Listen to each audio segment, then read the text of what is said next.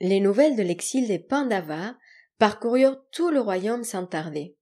Les cinq frères pouvaient compter avec des nombreux alliés et cela créa un séisme politique à Hastinapura. Au palais, Vidura essaya de réconcilier les deux camps sans succès. Même si Yudhishthira approuvait la résolution du conflit, Dhritarashtra ne voulait rien savoir et il se sentit même trahi par son frère Vidura. Duryodhana était furieux quand il apprit que cette tentative de paix était orchestrée par Vidura. Il appela son ami Karna et ses frères et ils commencèrent à s'organiser pour tuer les Pandavas à nouveau. Ils ne s'arrêtent jamais, hein, ces deux-là.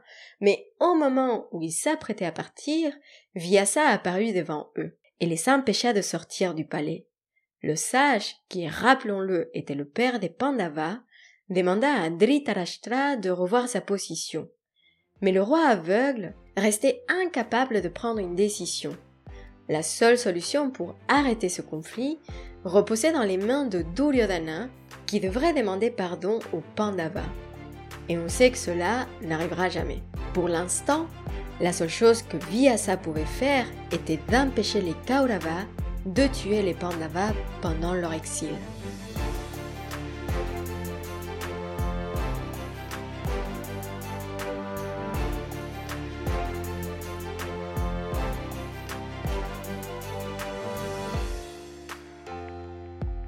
De l'autre côté, l'ambiance n'était pas non plus des plus chaleureuses. Bima était furibond et ce n'est pas exagéré. Il savait que le jeu avait été truqué et il ne voulait que la guerre. Mais Judishthira, qui était le plus calme de tous les frères, assuma la responsabilité de ses actes et demanda patience aux Pandavas. Ce n'était qu'une question de temps avant que le Dharma soit rétabli par les bonnes forces. Krishna, bien évidemment, décida de rejoindre les Pandavas pour leur offrir son soutien, même s'il ne pouvait pas les accompagner dans leur exil. Draupadi, qui était hors d'elle et voulait la peau des Kauravas, profita de cette visite pour se confier à Krishna et ce dernier la rassura. Les femmes des Kauravas allaient déplorer la mort de leur mari.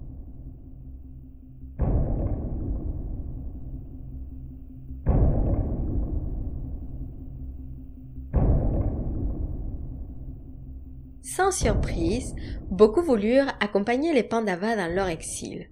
En particulier, un groupe de brahmanes se présenta le jour de leur départ avec le désir d'être à leur côté. Mais même s'ils s'étaient honorés et touchés par la proposition, les Pandavas étaient gênés parce qu'ils ne savaient pas comment faire pour nourrir tout ce groupe de brahmanes pendant toute la durée de l'exil. Ils ne savaient même pas comment ils allaient faire pour se nourrir eux-mêmes. Ici, on peut trouver plusieurs versions de cette histoire. Certains disent qu'un sage fit comprendre à Yudhishthira que les austérités étaient la solution. D'autres versions racontent que Draupadi donna à Krishna la moitié d'une baie et à travers la grâce de Krishna, tous les brahmanes furent nourris. Dans tous les cas, on conseilla à Yudhishthira de prier au dieu soleil, Surya. Et après une intense pratique de dévotion, Surya offrit aux Pandavas un bol magique qui serait toujours rempli de nourriture pour les Pandavas et pour leurs invités, et ce, pendant toute la durée de leur exil. Rassuré par le cadeau de l'abondance qu'il venait de recevoir, Yudhishthira remercia Surya et demanda au Brahman, avec beaucoup d'amour, de rester à Astinapura. Ils seraient toujours bienvenus, bien sûr, et accueillis dans la forêt, mais pour l'instant, c'était leur devoir de partir seuls dans cette nouvelle aventure. Les brahmanes furent satisfaits avec cette explication et les laissèrent partir.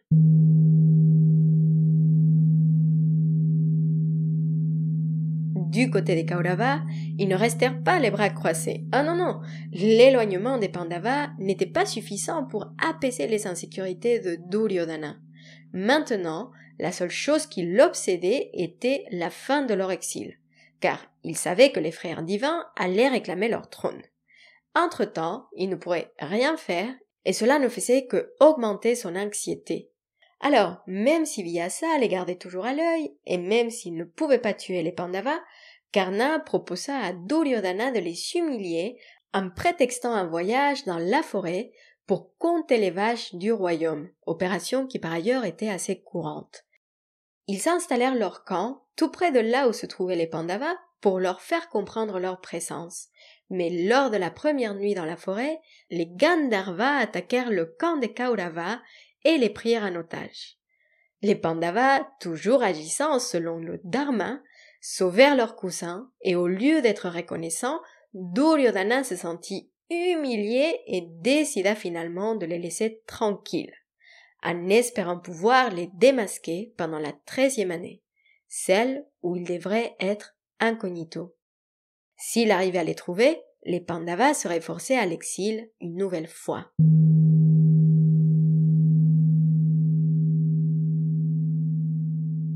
Mais il faut le dire, Duryodhana et son clan n'étaient pas les seuls à embêter les Pandavas.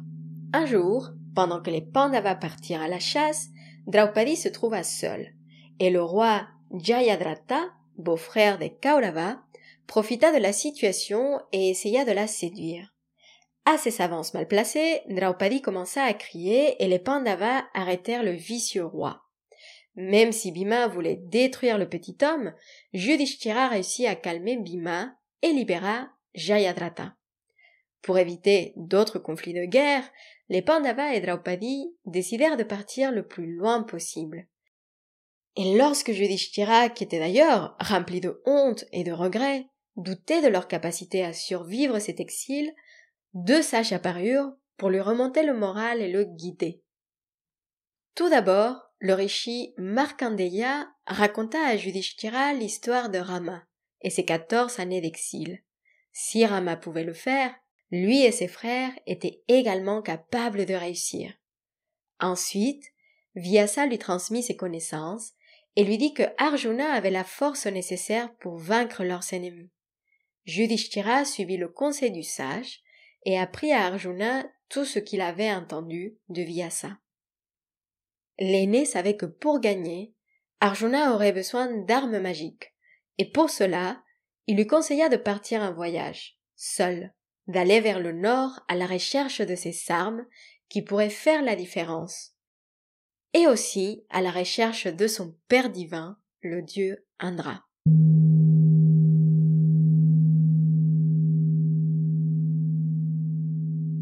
Arjuna écouta son frère et il comprit qu'il avait raison.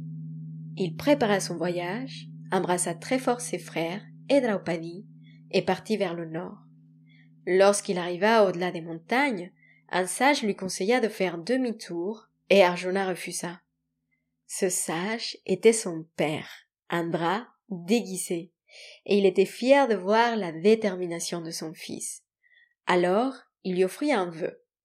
Arjuna désirait avoir des armes divines, et Indra lui promit qu'il les tiendrait dans ses mains après avoir rencontré Shiva. Et sur ce, on va faire une pause sur notre histoire pour aujourd'hui. Et si vous êtes comme moi, vous êtes probablement un peu triste de voir les Pandavas se séparer et de voir Arjuna partir tout seul. Mais si on y pense, est-ce que ce n'est pas une étape essentielle, voire nécessaire au voyage personnel? Si cette séparation et ce voyage en solo sont une métaphore, alors nous devons tous passer par là. Tout comme la chenille a besoin de se créer cet espace solitaire, son cocon pour se transformer en papillon, il y a des moments de la vie que nous devons affronter tout seuls, des voyages qui nous demandent de prendre ce chemin pour pouvoir nous offrir une véritable transformation. Et ce type de chemin nous offre parfois les plus beaux moments, ceux qui peuvent nous faire grandir et changer notre perspective. Comme cette citation de Nietzsche nous rappelle, tu dois devenir l'homme que tu es. Fais ce que toi seul peux faire. Sois le maître et le sculpteur de toi-même. Je vous souhaite une bonne soirée ou une bonne journée et je vous rappelle que si vous souhaitez soutenir ce podcast, la meilleure façon de le faire est de laisser un commentaire, une question ou une note sur votre plateforme d'écoute. Ça me ferait très plaisir de vous lire. On se retrouve dans le prochain épisode pour la suite de l'histoire et d'ici là sur Instagram at Yogini. À très bientôt. Prenez soin de vous.